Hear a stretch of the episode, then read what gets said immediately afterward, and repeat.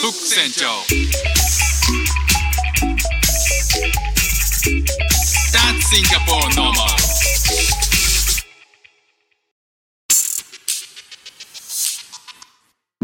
どうもフック船長です。シンガポールで3歳と4歳の息子の子育てをしているシュウです。イラストに挑戦したり歌を歌ったり英語学習のことだったり海外生活で面白いと感じた日本との文化や価値観の違いそこから改めて感じた日本のすごいところなんかをお話ししております。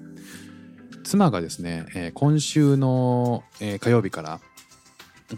シンガポールに来て初めて海外出張があるんですよね。で2泊3日、えー火曜日にの早朝に出て木曜日の夜に帰ってくるっていう感じなんですけど、えーまあ初めてね、あのー息子と息子2人 3, 3歳と4歳の息子がいるんですけどそれと、えー僕と3人でシンガポールで初めて3人生活に、なると、えーいうことでですね、まあ、シンガポールに来る前にそもそも、えー妻が先にシンガポールに来たっていうこともあって3ヶ月間、まあ、妻とは別々に生活をして、えー僕が、えーと息子3人と日本で生活するっていう状況があったんですよね。でシンガポールに来てからも2週間のホテル隔離生活っていうのがあったんで、え2週間、まあ、14日間僕と息子2人の全部で3人でホテルで生活するっていう、まあ、そんなあの時期も経ているのでまあそんなにね大したあの心配はしてなくてまあ慣れたもんだと、えー僕は思ってるんですけどもまあ1年半ぶり、えー2020年の12月にシンガポールに来たんで、え1年半ですね、えーようやくコロナもちょっとねあのニューノーマルになってシンガポールも外に出られるように、えーなってきたんで僕のね周りのパパ友とか、えーもうどんどんどんどん海外に出張に行ってるんですよね。なのでまあこの、えータイミングチャンスを逃すまいということで妻も海外出張になったということで、えーまあもともとねもっともっと妻が海外の出張に行きやすくなるために、えー行きやすくなることも想定行くことも想定はした上での海外生活だったわけなんですよね。まあ、シンガポールってアジアの、えーアジアパシフィックを、えー統括する会社を置きやすいんですね場所的に。で東南アジアいろんなところが近いので、えー海外出張も当然あるもうすごい身近にいろんなところに行ける、えーっていう利便性もある土地なので、えーそこを拠点にする会社も多いんですよ。なので、まあ、シンガポールに行くってことはつまり、まあ、あの妻が海外に出張するってことも多いって想定してたんですけど、まあ、コロナにもあって、まあ、1年半まあ行かなかったんですよね。まあ、ようやく行けるようになったっていうことは、えー僕も喜ばしいことなんですけどもさあこのねまあワンオペって言いますけどまあ3人生活っていうだけの話ですね。えー当時とは全然違って今はあの息子は平日はですね、えーえスクールに通ってるので、えーまあ、日中はまあ時間があるんですよね。で帰ってきてからご飯食べたり、えーシャワー浴びて寝かしつけをしてで翌朝、えーご飯を食べてスクールに送っていくっていうところだけなんで、まあ、全然大したことはないんですけど、まあ、このきっかけにちょっと1年半前と今とどのくらい息子たちがワンオワンオ僕がワンオペする時の体制ができてるかっていうのと息子がどう変わってるか成長してるかっていうのをちょっと振り返ってみたんですよね。で、えまあ当時1年半前っていうのは息子たちはこうご飯の好き嫌いはまあそれなりにあって、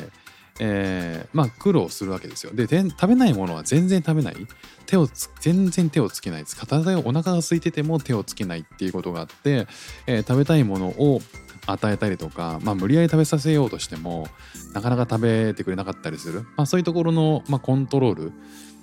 が難しかったなっていうのは、まあ、食事面ではありますね。あとは食事面だとどうしてもやっぱりこう3歳と2歳と3歳の息子なんで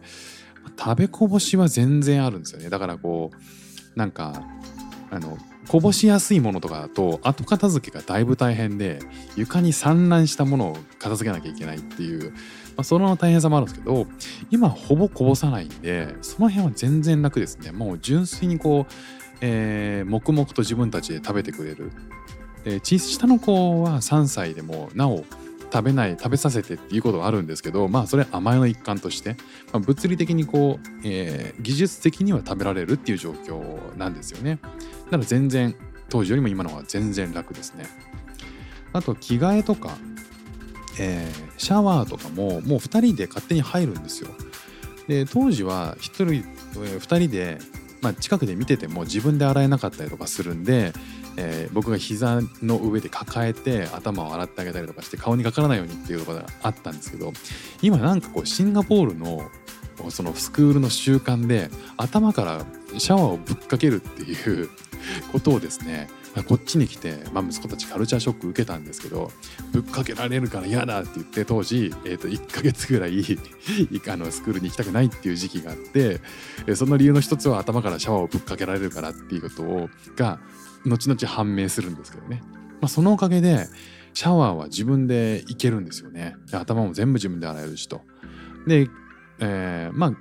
上がってきて体を拭いてあげることっていうのは僕がやってあげるんで、まあ、そのぐらいはやるんですけどね。あとは歯磨き。歯磨きも自分ではしますね。上の子は結構して下の子はまだほとんど自分で真面目真面目にやらないっていう感じ。で仕上げは僕がやるっていうのはまあそこら辺は変わんないんですけどね、まあ、そんな感じでねこう、うん、手のかかることっていうのがだいぶ減りましたね。その3歳と4歳の違いっていうのはかなり大きいだからこうこれからどんどんどんどんもっと手がかからなくなるって考えるとやっぱりこう3歳までっていうのが、まあ、大人がこうお世話してあげないといけないっていうう年齢ということで、まあ、そこまでとそれ以降の、まあ、仮にワンオペとした場合でも、まあ、全然負荷は違うでしょうね。もちろんねこう丸一日一緒にいるっていうことがと、え1年半前だったんで、まあ、それに比べたらねこう時間的に気持ちの余裕も生まれるしっていうのはもちろんあります。あるんですけどこう食事面とかのオペレーションはだいぶ違いますよね。まあ、妻がねいな、えー3日間いないということで2回の朝を、えー妻なしで迎えるんですけどうん寝坊したら終わりだなっていう。それは当たり前なんですけどね。寝坊したらねスクールにのバスに置いてかれるっていうのはあるんですけど、まあ、きっと息子より僕よりも息子の方が早く起きて、えー朝外が暗いうちから起こしてくるんでまあそれは大丈夫でしょう。夜に関してはねあのそんなに心配してなくて今でも妻が夜遅く仕事で夜遅くなる日が連続することあるんでまあそうするとねスクールから帰ってきて寝静まった頃に妻帰ってくるんでまあ一緒なんですよね。まあ一つだけねあのもう一個不安があるとすれば体調ですかね。先週1週間、えーどちらかの息子、が風邪で学校休んでてどっちかがね休んでたんですよ。